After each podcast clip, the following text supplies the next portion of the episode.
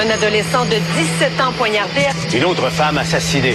Il est visé par des allégations d'inconduite sexuelle. Les formations politiques s'arrachent le vote des familles. Comment faire fructifier votre argent sans risque? Savoir et comprendre les plus récentes nouvelles qui nous touchent. Tout savoir en 24 minutes. Avec Alexandre Morin-Villouellette et Mario Dumont. En manchette dans cet épisode, euh, possible bras de fer à l'horizon entre Québec et Ottawa sur les seuils d'immigration. Vincent Marissal se confie, certains médecins, dont son chiro, se désaffilient pour toucher plus d'argent. Arme à feu à Montréal, un jeune implore la clémence du juge et un appel troublant de la fusillade d'Uvalde rendu public. Tout savoir en 24 minutes. Savoir en 24 minutes. Bienvenue à Tout savoir en 24 minutes. Bonjour Marie. Bonjour.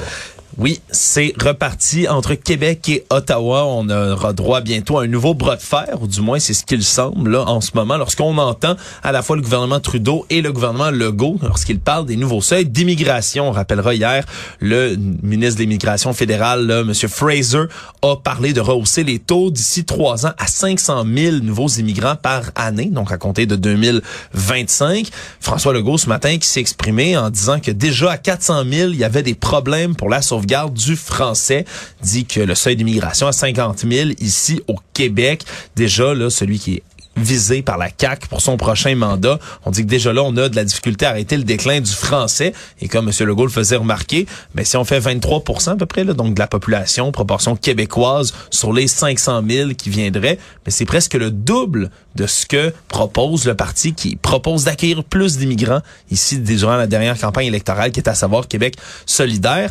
Et du côté de Justin Trudeau, lui on martèle que le Québec a la capacité d'augmenter les seuils d'immigration. Est-ce que ça risque de s'en tenir à seulement une guerre de mots, Mario, on pourrait avoir des actions bientôt? Ben, C'est-à-dire que moi, je, je trouve que c'est plus gros que la moyenne des conflits. Parce que souvent, les conflits Québec-Ottawa, c'est sur une juridiction. Euh, le fédéral veut mettre ses pattes dans une juridiction, la santé ou autre. Le gouvernement du Québec dit, mets pas tes pattes dans mes affaires. Mais là, d'une certaine façon, c'est bien plus profond parce que c'est toute la vision de l'avenir du Canada. Justin Trudeau veut une croissance très rapide de la population du Canada. Écoute, un demi-million par année, à tous les deux ans, tu as un million de nouveaux citoyens au Canada, issus de l'immigration. Puis tu dis au Québec, nous, on peut pas suivre le rythme. Mais on, ne serait-ce que la francisation, les cours de francisation. Si on tient au français, on peut pas suivre le rythme.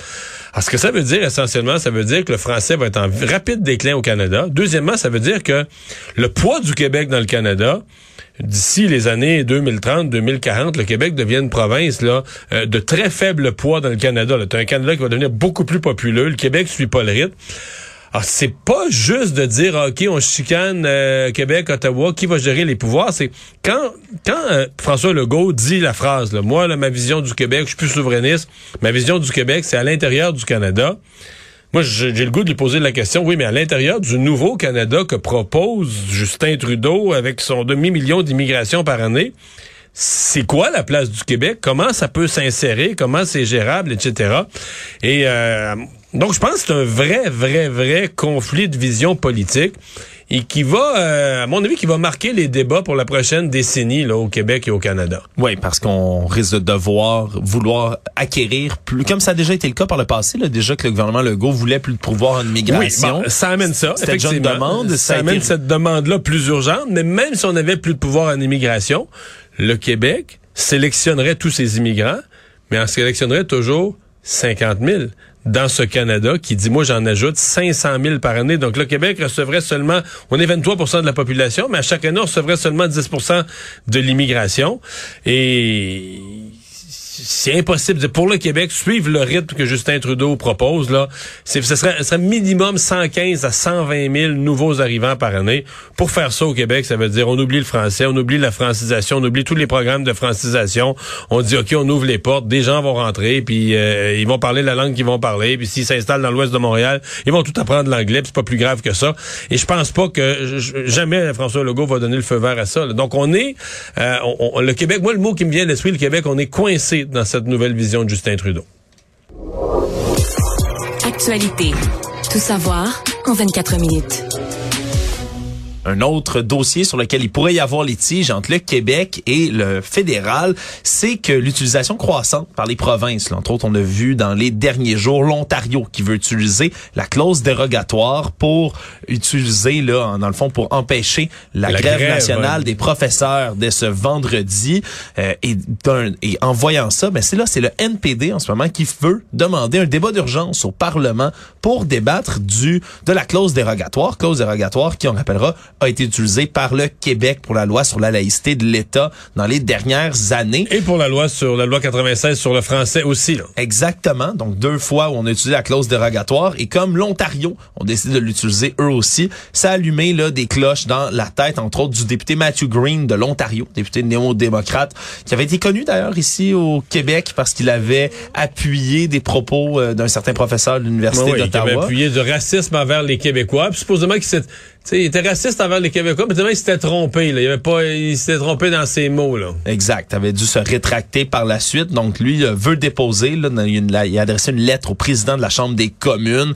Il veut qu'on ait un débat, donc, d'urgence sur la chose. Le président Anthony Rota, lui, va devoir dire s'il va accepter ou non la tenue de ce débat. Mais la clause dérogatoire a été inscrite dans la, la Constitution canadienne, euh, d'ailleurs du père du père de Justin Trudeau, c'est c'est Pierre Elliott Trudeau.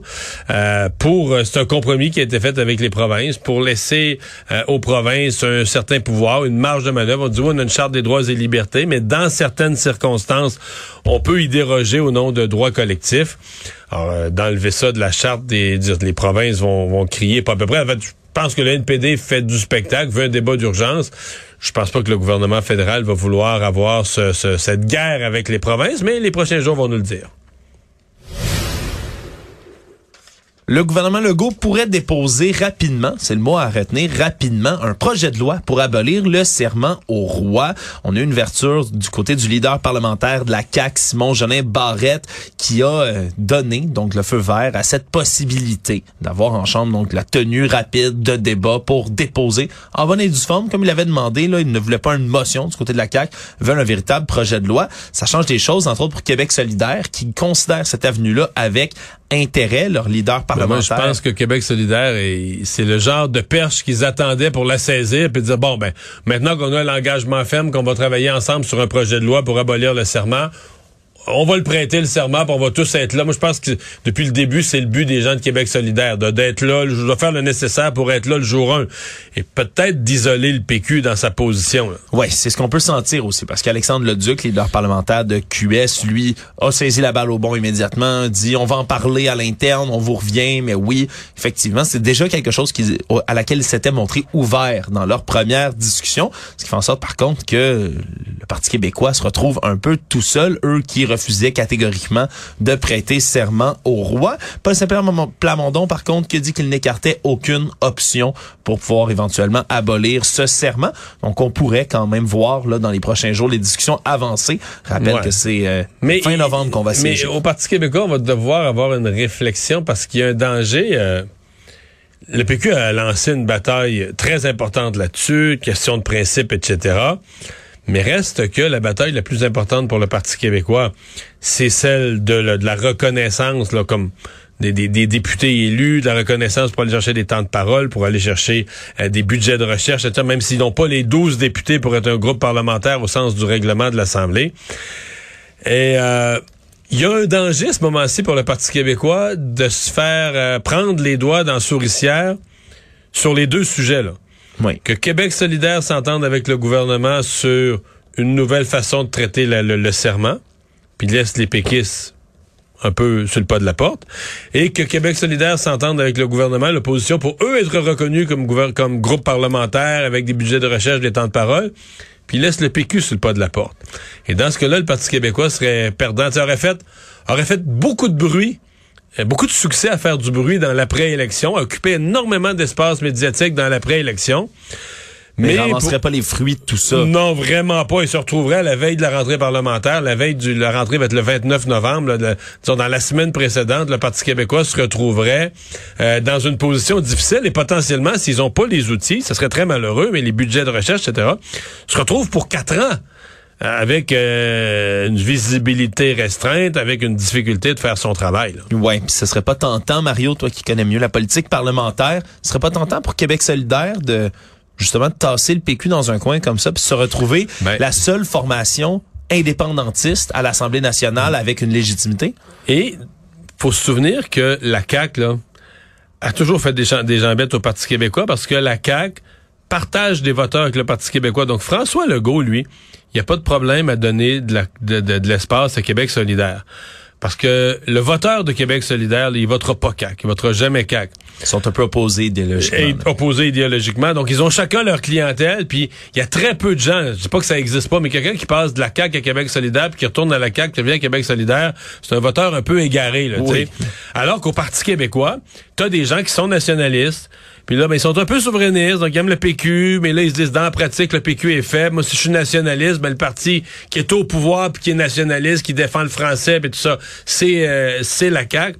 Et donc, la CAQ pourrait avoir intérêt, euh, intérêt à dire, moi, je m'allie avec Québec solidaire pour laisser le PQ plus faible. Ouais. Et euh, donc, euh, ça va être à surveiller, ça va être à surveiller, mais moi, je trouve que le Parti québécois est dans une situation de fragilité à l'heure actuelle. Savoir et comprendre. Tout savoir en 24 minutes. Sur les ondes de notre collègue Benoît Dutrisac. Ça a été rapporté par Antoine Robitaille, notre autre collègue, un peu plus tôt. On a eu les confidences de Vincent Marissal, le député de Rosemont pour Québec solidaire, qui a raconté son histoire, histoire avec son orthopédiste, un orthopédiste euh, qui doit éventuellement lui changer les deux hanches. Monsieur Marissal qui se déplace en ce moment avec une canne, doit avoir ce remplacement, une chirurgie qui l'attend depuis plus d'un an maintenant. Et là, euh, a appris de par la secrétaire de cet orthopédiste, qui est payé par la RAMQ, la Régie de l'assurance maladie du Québec, il a appris qu'il faisait, lui, de temps en temps, se désaffilie pour aller faire des chirurgies, mais au privé. Et donc, on lui a suggéré de faire faire sa, sa chirurgie plus tôt, mais en moyennant une somme quand même assez importante. On peut écouter M. Marissal qui raconte sa mésaventure. Là, ce qu'on me dit, c'est que mon orthopédiste me dit, je fais aussi des opérations au privé. Donc, l'orthopédiste en question, joue sur les deux tableaux, c'est-à-dire public-privé. Il se désaffilie du, de la RAMQ, il va faire du privé, puis il revient ensuite dans le giron de la RAMQ. Sauf que, comme vous le dites, il faudrait que je paye. Euh, pour deux hanches, là, on me faisait ça à 35 000 Et il explique par la suite, entre autres, que on lui dit quand il demande là, est-ce que ça va être encore long, on attend ma chirurgie et tout, il, il veut rester dans le public parce qu'il y croit, comme la plupart des députés de Québec solidaire. Mais ce qu'on lui dit, c'est qu'il n'y a pas assez de disponibilité opératoire parce qu'on a un manque de personnel. Donc on peut comprendre l'espèce d'incohérence où il y a des médecins qui sont pas disponibles pour opérer avant des années dans le, public, mais qui peuvent opérer le lendemain dans le privé. Oui, mais c'est parce que dans le privé, les infirmières veulent aller travailler. Les gens veulent plus travailler dans le réseau de la santé. Donc, c'est beaucoup plus facile de recruter des gens. Et dans, c'est triste à dire, là, mais des cataractes, n'importe quoi, l'efficacité, le nombre de chirurgies qu'on peut faire, mettons, par jour, par semaine, c'est tellement supérieur dans le privé. Ils reviennent moins cher. Je comprends qu'on les fait payer, le patient trouve ça cher, mais le coût de revient est moins cher. C'est une, euh, c'est, c'est quelque chose qu'il faudra, auquel il faudra penser un jour. Moi, j'ai toujours pensé qu'on ne devrait pas, euh, on ne devrait pas interdire à des médecins de travailler dans le privé, mais on devrait les obliger d'abord à faire leur service public. Parce que là, c'est un peu l'aberration. là. Le médecin, il, il joue ses deux tableaux, il, se- il se désaffilie, etc. Surtout de faire de la promotion dans sa pratique. Bon, ça c'est l'autre côté, c'est l'autre côté qui est assez euh, assez délicat effectivement. Je sais pas comment ça fonctionne, mais est-ce qu'une secrétaire payée par l'État euh, offre aux patients d'aller se faire traiter dans le privé? Mais l'affaire, c'est que je suis convaincu qu'il y a beaucoup de monde qui disent oui là. Beaucoup de patients, je veux dire, euh, euh, ben moi le premier, j'y réfléchirais. Je veux dire, euh, tu te rends compte que dans le public, tu n'auras jamais de service, on ne donne pas de réponse, tu sais pas, tu vas attendre des mois, des années à côté du téléphone, euh, dans un système qui marche plus. Tu quelque chose qui marche à côté. On a de plus en plus, on a des gens qui vont se faire opérer ailleurs. On a des gens maintenant qui vont se faire opérer dans d'autres pays. Il y a des Québécois qui vont se faire opérer à Cuba. C'est un système qui marche pas, c'est un système qui marche pas. Donc les gens se trouvent des solutions. Et ça, c'est inévitable. C'était la suite des témoignages à l'enquête sur l'utilisation des mesures d'urgence à Ottawa. Déjà hier qu'on avait eu un témoignage haut en couleur avec Steve l'artiste charlant. Je dirais ça comme ça. Porte-parole des Farfada, Farfadet, Farfada, ce groupe euh, anti-mesures sanitaires bien connu, un peu complotiste ici au Québec. Mais qui s'est posé... euh, son témoignage, écoute, c'est une pièce d'anthologie, beaucoup de choses très drôles. Le type, tu vois que c'est pas un fou. Mais il y a un côté ridicule à se poser en victime, parce que c'est ça, là. Il se pose vraiment en victime du bon monde qui, et leur argent, là, ils donnent ça aux sans-abri, puis aux pauvres gens. Oui, Ils sont là pour aider les plus démunis. Oui, Eux oui, n'ont oui, jamais voulu faire de violence nulle part. Non, non, Veulent non. le bien de tout le monde, retrouver leur liberté. Puis là, ils se sont retrouvés avec la police, avec toutes sortes de problèmes. Donc, ils se posent totalement en victime de tout ce qui est arrivé, là. Oui, c'est c'est un témoignage qui est ressorti, d'ailleurs, très haut en couleur. Hier, aujourd'hui, en ce moment, là, se poursuivent certains témoignages avec d'autres personnes qui sont assez euh, assez controversées. Elles aussi, on parle, on pense entre autres à Monsieur King, hein, qui était affilié Pat à certains King, groupes. ouais. Pat King, qui était affilié à certains groupes, là. Mais qui est vu comme, on dit-tu l'organisateur numéro un de tout le convoi des camionneurs? C'est difficile à dire. Il y a Tamara c'est Lynch un- aussi, Ouais, ouais. Tamara Lynch aussi. C'est, c'est toutes sortes de mouvements qui se sont euh, regroupés. Et aujourd'hui, il y avait, euh, entre autres, le témoignage de l'avocat du convoi, du convoi de la liberté, Monsieur Keith Wilson, qui a parlé, entre autres, en disant que il y avait beaucoup beaucoup de fuites d'informations au niveau de la police pendant l'occupation d'Ottawa qui ont beaucoup bénéficié aux manifestants eux-mêmes sur place. On pense, entre autres, là, on l'avait déjà nommé, beaucoup d'ex-policiers, d'ex-militaires, d'ex-agents même des services canadiens de renseignement et de sécurité, un peu nos services secrets au Canada, qui, des anciens comme ça, ont fini par adhérer au mouvement anti-mesures sanitaires et à aider les gens sur place. Donc, en leur disant quelle stratégie, de quelle façon on allait les déplacer, qu'est-ce qui s'en venait, prochaine étape, etc. Comment confondre les forces de l'ordre, comment les disperser, comment organiser, par exemple, des mouvements de carburant alors que c'était illégal à l'interne. C'est toutes sortes de, de, de, disons, de fonctions qui ont été exercées par ces gens-là dans leur dans leur emploi Mais on le précédent. savait. En fait, on s'en doutait, on le savait, on le voyait, on l'entendait. C'est confirmé, c'est quand même fort que c'est confirmé par l'avocat des, euh, des organisateurs du, du convoi. Oui, mais il va on- même plus loin. Il dit que les, il y avait des agents sur place qui étaient favorables, là, positifs envers le convoi, donc qui fermaient les yeux un peu sur certains comportements, qu'il y avait, ni plus ni moins, comme je l'ai dit, là, des fuites là, même là, auprès directement des informations de police. On dit qu'il y a eu une enquête, une fausse opération pour trouver la source qui a été lancée à l'interne, mais on n'a jamais réussi à étouffer le filon au grand complet. Les manifestants qui ont toujours eu des infos de la police avant même qu'elle agisse. Donc, on comprend un peu mieux comment ils ont fait pour rester aussi longtemps sur place, malgré la pression qui s'exerçait et du public et de la police. Tout savoir en 24 minutes. Il y a un jeune Montréalais qui multiplie, lui, les accusations pour des frasques qui ont fini par culminer à son arrestation, qui a été saisi, lui, avec un pistolet semi-automatique dernière fois qu'on l'a arrêté dans une sacoche qu'il avait sur lui. Et là, deux semaines après avoir été mis en prison en attendant son procès, Abderrezak Moukarouba a été repentant devant le tribunal. C'est un jeune de 20 ans qui dit, là, après avoir fait toutes sortes de phrases, là, par exemple avoir tiré sur un véhicule de, po- de police avec un pistolet euh, à balles de, de peinture, par exemple, ou d'autres, euh, avoir été impliqué dans un vol de voiture. Là, lui dit, après deux semaines de prison, qu'il a compris véritablement que lorsqu'on est à l'extérieur, on est fort, on est en gang, on a des amis, mais que lorsqu'on se retrouve entre quatre murs, c'est pas mal moins drôle. Et donc, en appel à la clémence du tribunal.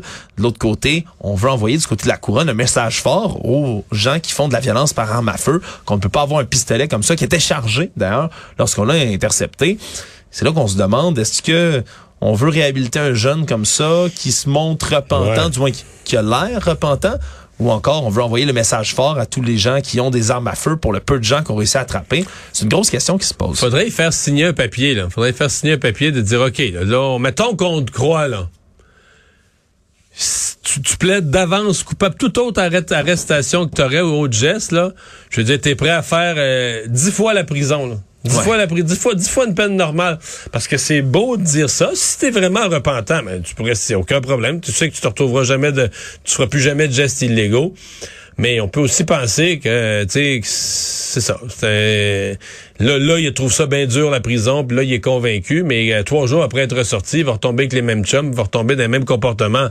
On a déjà vu ça, fait que euh, c'est difficile de se laisser... euh, difficile pour les autorités de se laisser endormir par ça. Puis l'autre chose, ben, faut que tu y avant. Là. Il y a des crimes qui ont une conséquence. Il y a des crimes pour lesquels le code criminel euh, prévoit des sentences. On peut comprendre pour une, prof- une, première offense, puis on peut croire à il faut croire en fait à des gens qui veulent se réhabiliter sincèrement. Il faut leur laisser un chemin pour se réhabiliter, mais il faut pas être euh, naïf complètement non plus là. Économie.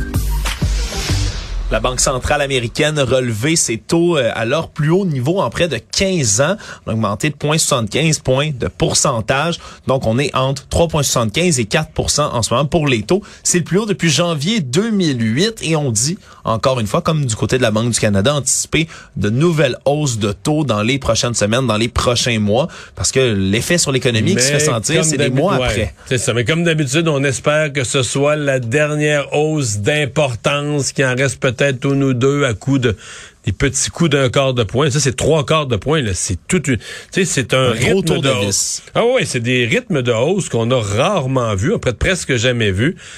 Puis à chaque fois, euh, bon, la dernière fois, c'était un demi-point, le trois quarts de point. À chaque fois, on se dit, bon, ça devrait être la dernière hausse de cet ordre, mais là, euh, rendu à 3,75, 4% on se dit, ouais, on est peut-être rendu dans des taux d'intérêt plus élevés où ils vont se, ils vont, ils vont ralentir. Euh, mais ce qui reste encore, moi, je pense qu'il reste encore une hausse en décembre, 0,25, peut-être une autre de 0,25 en début d'année 2023. Euh, mais, tant qu'on arrive en début d'année 2023, puis que l'inflation est toujours aussi problématique et ne se calme pas, ben, on est obligé de craindre que les banques centrales vont continuer à serrer la vis au même rythme.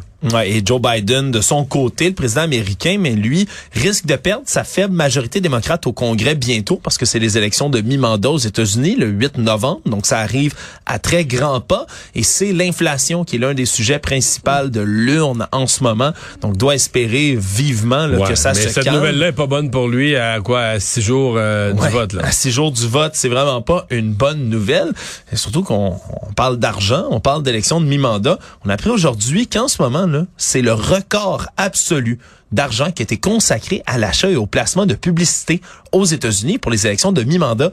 9,7 milliards de dollars US ont été dépensés pour ces élections-là. Tout parti confondu. Donc 9,7 milliards selon la firme de recherche Ad Impact aujourd'hui que ça paraît, ça dépasse même l'argent qui a été investi dans l'élection présidentielle ah de 2020. C'était 9,02 milliards qui avaient été dépensés. Mais là, euh, les derniers sondages, puis tout indique que les républicains pourraient peut-être même gagner, non seulement reprendre le contrôle du, du Congrès et du Sénat, mais gagner plus que prévu. Là. Ils ont des espoirs pour des postes de gouverneur, ils ont des espoirs pour des gains importants. Le Parti démocrate avait remonté un peu. Mais malgré tout ça, malgré Mario, leurs candidats qui sont parfois complètement aberrants. Il faut le dire, Herschel Walker, par exemple, l'ancienne vedette de football, qui a de la difficulté à, à enligner deux mots de suite, qui se présente comme un candidat anti-avortement, mais dont deux femmes sont sorties pour dire qu'il leur avait payé des avortements par le passé, des enfants illégitimes qui se sont retourner contre lui. C'est toute une saga et pourtant, il y a encore des chances de gagner dans certains endroits aux États-Unis. Pour vous donner une idée, le budget publicitaire des partis et des candidats juste pour les volets télé-radio numérique, c'est 6,4 milliards de dollars US. Le budget de la ville de Montréal pour 2022, c'est 6,4 milliards de dollars canadiens. Donc ça vous laisse, ça vous donne une idée. Le monde. CNN a rendu public aujourd'hui des enregistrements troublants d'un appel au 911 qui a eu lieu par une appel par une petite fille de 10 ans qui était prise au piège avec le tireur pendant la fusillade d'Uvalde. Les extra sont relâchés avec l'accord de la famille de la petite fille en question, Chloé Torres, parce qu'on veut sensibiliser les gens pour faire comprendre à quel point les forces de l'ordre à Uvalde ont échoué dans leur mission de protéger les enfants. Il était enfermé, donc dans un local avec le tireur. On peut écouter un extrait de cet appel. I'm in classroom, classroom number 112. 112. 112. 112, yes, ma'am. What's your name, ma'am? Chloe Torres, please hurry. There's a lot of dead bodies. Carolina, please. You live in classroom 112? Yes, ma'am. Please, some help. S'il vous plaît, emmenez de l'aide. de l'aide, il y a plein de corps de gens décédés autour de moi. Complètement Incroyable, comme histoire. Une petite fille de 10 ans au courage épouvantable. Elle dit Et on lui demande de rester calme. là. Tu sais, quand la madame dit ça, restez calme. tu Oui, dis, ouais, on lui aurait calme, même demandé de, de, de calmer les gens autour d'elle. Et elle a répondu, c'est ce que je fais. Mon père est un ex-marine. Il m'a appris ce qu'il fallait faire dans ce genre de situation-là. Et la, la jeune fille, c'est un premier appel qui a été fait là à- vers midi 12 environ. Parle avec les forces de l'ordre. Rappel à midi 17. Et ce qu'on comprend, c'est qu'elle a rappelé pendant au-dessus de 40 minutes. Et à chaque fois, elle disait, est-ce que, est-ce que vous venez? Il est là, il est proche, il est là. Faites quelque chose, faites quelque chose. Et les policiers, là, on les voit sur les images des caméras de surveillance, des caméras corporelles. Ils sont dans le corridor, ils attendent, se tournent les pouces, se demandent quoi faire, sont désorganisés. Vers la fin, il y avait près de 400 400 policiers, membres des forces de l'ordre, armés jusqu'aux dents, Mario, avec des armures balistiques, avec des, des armes automatiques qui étaient là. Et ça leur a pris 40 minutes avant d'aller arrêter le tueur. Heureusement, là, Chloé Torres, elle a survécu. Elle était cachée sous un pupitre lorsqu'on l'a retrouvée. On souligne son grand courage. Résumer l'actualité en 24 minutes, c'est mission accomplie.